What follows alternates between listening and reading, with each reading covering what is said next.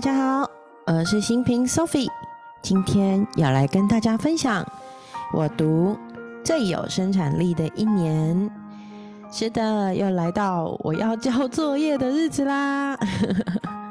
之前说，就是因为我在上一个最有生产力的一年这本书的读书会哦，然后我们都要交作业。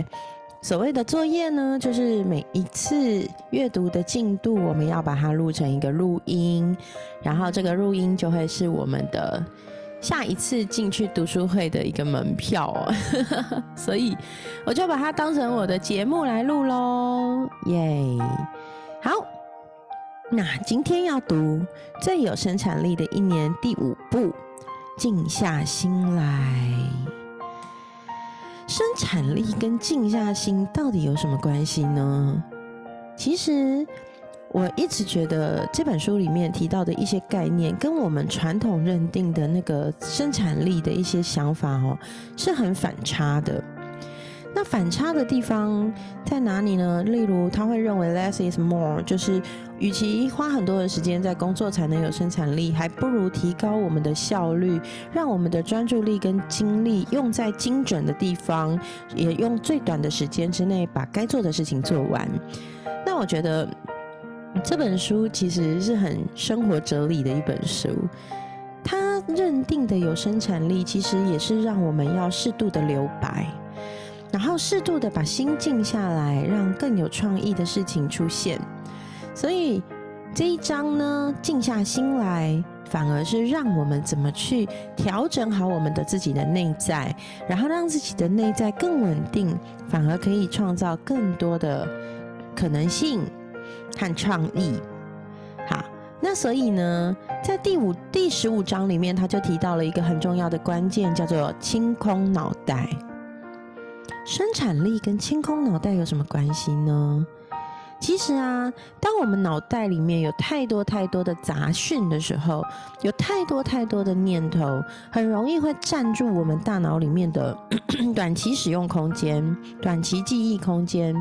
那这些短期记忆空间被占住了以后，就好像电脑，电脑我们以前都会说要按那个电脑重组，有没有？把一段一段事情全部集中在一起以后。剩下的空间会变大，反而能够挪出空间来，让我们发挥原本应该有的一个功能。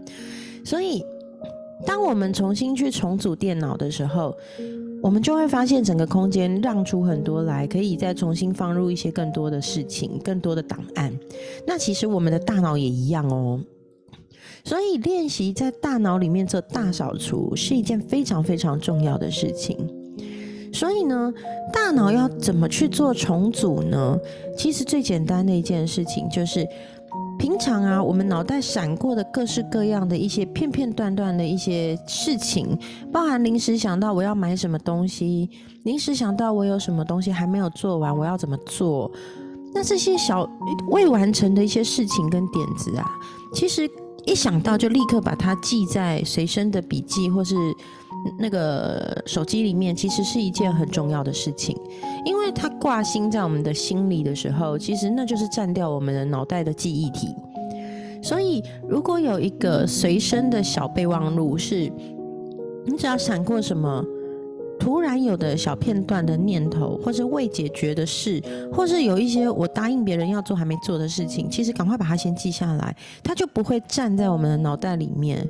我们把它提取出来，然后就可以创造更多的空间去想其他更重要的事情。所以，诶，我觉得这个概念还蛮有趣的。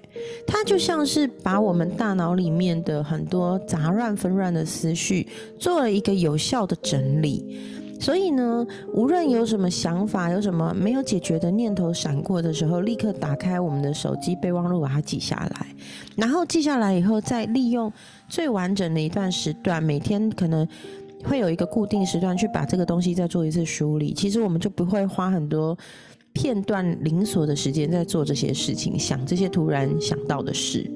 所以这就是一个我觉得蛮好的一个整理模式。那其实这就是一个等待清单的概念，把所有哎没有办法现在立刻马上做的事情，先放在等待清单里，等到统一的时间再一起来做它。我觉得嗯，这个概念很棒。然后啊，其实有时候我们也会有一些独立的计划，像这些计划可能，哎，下班以后要去哪里买一点东西，或是哎有什么事情，其实可能只要简单几个步骤就可以完成的一些小事情、小计划，那就可以放在一个叫做计划笔记里面。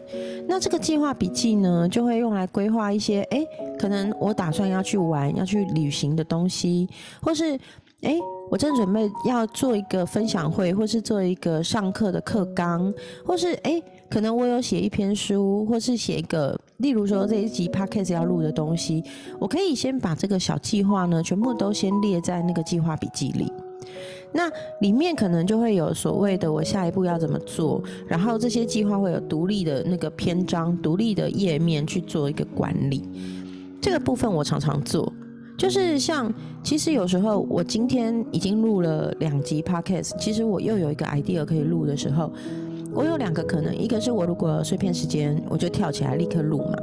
那如果我没有那个碎片时间录，我真的会随身记在一个，就是我都用什么，你知道吗？我其实没有用笔记本，我我有两种选择，一个是我会用那个 iPad 里面有一个 Good Notes 的那个 app，直接像笔记本一样写在上面。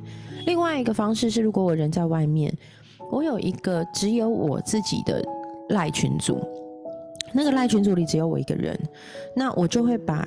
我有好几个那个赖群组，一个是 podcast 的那个只有我的赖群组，或是那个我的备忘录只有我的赖群组这样，然后还有一个是例如说呃 podcast 专用音乐的赖群组，那我可能就会日常收集到喜欢的音乐就放在那个只有我的音乐赖群组里。那如果我有跟 podcast 有相关的主题想讲，可是我临时想到还没有办法开始录，我就会放在那里面。那其实这就是我们的计划笔记本。透过我们这样子的计划笔记本呢，可以帮我们把一些小小的闪过的创意跟念头先移出来，放在这些地方。那等我们要开始正式做的时候，回头去看，我们就知道梳理过就 OK，就可以开始进行了。那我觉得这个概念也非常非常棒哦。所以其实他在做这件事情呢，都是在做一个整理。所谓的整理是帮助我们。把很混乱大脑里面像大杂烩一样的点子呢、想法呢，全部都有分门别类的方式去管理好。那透过简单的方式，让你的大脑不要充斥着各式各样的东西，因为每个人的记忆能使用到的那个记忆量，我们的记忆体真的有限。所以，与其把记忆体用在这些可能不是很整体性的东西来说，还不如有意识、有计划的把一些。概念跟想法整理出来，不要塞在脑袋里，而让我们的大脑有更多的空间去做更高级的运算。是，所以我觉得这真的是，而且其实，在这一章里，那个 Chris 他也讲了一个很有趣的概念哦。这个 Chris Bailey 呢，他还讲了一个，就是，哎，你都怎么记密码？记密码很难记，对不对？所以。Chris Bailey 他有一个密码管理器的软体，就是一个 App 啊，他会那个 App 就是 One Password 跟 Less Pass，它就是这两个软体是可以管理他的那个密码的，所以他会把他自己所有的密码都储存在里面。那另外呢，他有时候会在记忆密码的时候选择简单好记的密码，因为就不要占你的脑容量去记那些很难记的啊。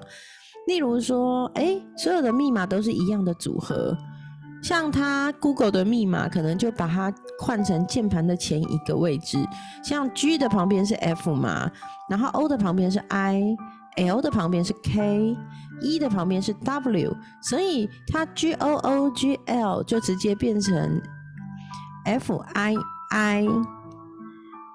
F K E，对，就是用这样子的方式，F K W，对，所以他就用这样子的方式去改造他的密码，但是他只要一看键盘就会记得，他就用这种方式创造了别人不可能会猜到，而且自己也不会忘记的一个逻辑思考概念。我觉得这是蛮聪明的方法哦。对，好，那接下来呢，包含了。他讲了这样子关于我们大脑里面重组的一个概念之后，他后面就讲到了另外一个概念，叫做居高临下。十六章讲到居高临下是什么呢？其实居高临下很重要的一个重点是，定期每个礼拜都去审视你自己做了哪些事，然后成就了哪些东西，然后回头再回顾一次，看看自己做了这些事情有没有需要改进的地方，然后呢，让你自己可以透过那个冥想啊、学习呀、阅读、听音乐、觉察，用这样子的方式去舒压。舒压之后呢，其实让你可以有一个归零的概念，让你的整体状态是归零的。然后归零完了以后，再回头去思考，我上个礼拜在哪些地方花了太多时间？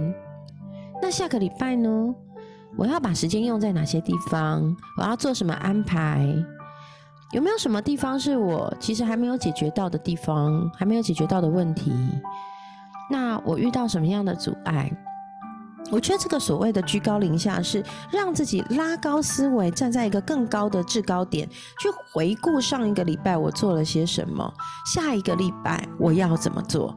所以这样子的一个，有点像人家以前古代说“吾日三省吾身”，有没有？孔子说的。可是其实透过三省吾身，其实每个礼拜来做也是很重要的。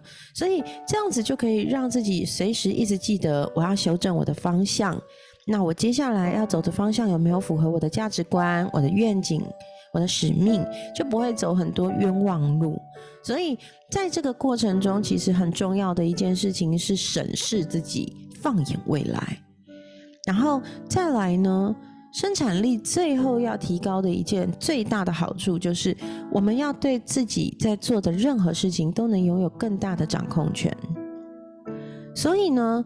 为什么需要每天跟每个礼拜预先规划？其实也是为了要让我们自己能够更明白我要怎么样去做调整，让这些工作跟自己的目标是相符的、是一致的。然后呢，也不会浪费太多的时间在不必要的事情上，是不是很有趣？这个 Chris Bailey 超有想法的，所以其实 Chris Bailey 他真的是一个。对于生产力很有另类思维的人，也颠覆了我很大的想法。就是我们想要成为一个有生产力的人，想要做很多事情，可是很多时候，我们如果没有有意识的让自己的大脑做整理，然后有意识的让自己更有效率的去完成，然后不做浪费时间的事情，其实就会变成瞎忙。那个看起来好像很有成就感，看起来好像很有生产力，可是事实上都在瞎忙，会把能量耗在一些不必要的事情上。好，那最后他讲到的是创造空间。什么是创造空间呢？其实我觉得这个这一这一个这一步静下心来，都是一个一脉相承的相关联的事。前面是电脑重组。把碎片、零锁的小档案拉出来，另外记录。刚刚呢，还有就是，哎，怎么样去回头审视自己过去做的，放眼未来要做的，这个是居高思维、居高居高临下。那再来创造空间呢，则是他把我们人啊大脑在思考的部分分成两个模式，一个模式是中央执行模式。也就是说呢，我们是负责解决问题的，就会运用到中央执行模式，会去诊断这个状况，分析，然后去思考说我该怎么处理困难复杂的东西。可是呢，另外还有一个模式叫做白日梦模式。白日梦模式是用来干嘛的？是让头脑去做白日梦的。我们是不是很少有给自己时间去做白日梦啊？其实上网。也是占掉了做白日梦的机会哦，所以与其呢花时间耗损在某些不必要的地方，还不如呢放下手机，放下电脑，放下音乐，放下所有的一切。其实跟之前提到的圆圈日的概念也很像，就是让自己的头脑可以转换成白日梦模式。所以，像 Chris Bailey 他有说到，当他在准备 TED 演讲的时候，他会把手机放在家里，然后呢带个笔记本跟笔，就直接去逛美术馆。然后呢，有时候为了想出新的生产力的实验呢，他也会在午餐的时候去外面散步，任他脑袋里面产生各种神奇的想法。那有时候周末呢，他会坐在人来人往的咖啡店，带一本笔记本。随时记录下脑袋突然闪出来的一些天马行空的念头，所以其实透过这样子的方式，都在想办法把自己腾出更多的注意力空间，想出更多有趣的、有创意的想法。所以，其实他也提到嘛，一个新的想法其实是有很多很多想法连接而成。那事实上真的是这样，很有趣哈。对，所以他有提到哦，当爱因斯坦碰到困难的问题解决不出来的时候，他会跑去拉小提琴，然后拉一拉，希望能够脑袋闪过念头，闪过解方。对，所以我自己也会跟 Chris Berry 书里面写到一个方法很像。做一件事情，就是无念书写。所谓的无念书写呢，就是没有经过任何的意念，纯粹纯然的让自己啊不看手机，不做任何事情，然后定时，大概定个十到十五分钟，然后拿出一张白纸，想到什么写什么，没有要作文，也没有要造句，纯粹无不管你脑袋闪过什么奇怪的念头，都把它写下来。然后，当你在这样做的时候，你会发现，哇哦，自己竟然跟自己有点不认识哎，因为写出来的东西怎么跟自己之前有点不一样？对，是不是很有趣？其实这真的就是所谓的白日梦、天马行空模式哦。其实很多伟大的创意家都是在这么时候突然想出很多神奇的念头的。像我自己，我最常有创意的时候是什么时候？你们知道吗？我最有创意的时候，常常是在洗澡、洗头，然后一阵放空，然后冲着热水，突然就闪过神奇的念头，然后就很有创意的让我去执行。对我觉得这也是非常非常有趣的。所以在最有生产力的一年第五步里面，我们可以看到哦，他其实对 Chris Bailey 对整个大脑的运作很有想法。那其实我觉得这些想法执行起来都不难。可是最难的反而是如何坚定不移的持续做下去，我觉得这是最不容易的。所以，好，今天就分享到这里。嗯，最有生产毅力的一年，当我们要静下心，我们要先清空我们的脑袋，让我们的大脑得到重组的机会，让出更多空间，这些空间可以容纳更高效的思考，更多的创意。而我们也要练习停下脚步，每个礼拜周末的时候停下来，把自己拉高到思维不一样的思维去回头看，过去这一周我做了什么，而未来这一周我要做什么，我要改变些什么，最后为自己的生活留白，让自己拥有白日梦模式的机会。让自己可以容纳更多新的点子、新的想法进来，我们才能成为一个充满创造力的人。好，最有生产力的一年，很有趣的一本书哈。好，跟大家分享就到这里。那下一集要讲什么呢？哦，让我想一想哦，我想想有什么好说的。其实我还是很想再继续琢磨于那个，唉。就是我很喜欢很喜欢的刘佩轩老师的那个知情、知情创伤知情学校这一块的部分，嗯，可是我每次讲一讲都觉得自己快要哭出来了，让我好好想一想，我可以怎么做？还是你们很喜欢听我讲一讲哭出来也 OK？好哦，那今天最有生产力的一年，我们就分享到这里，期待我们下一集再见。拜拜喽。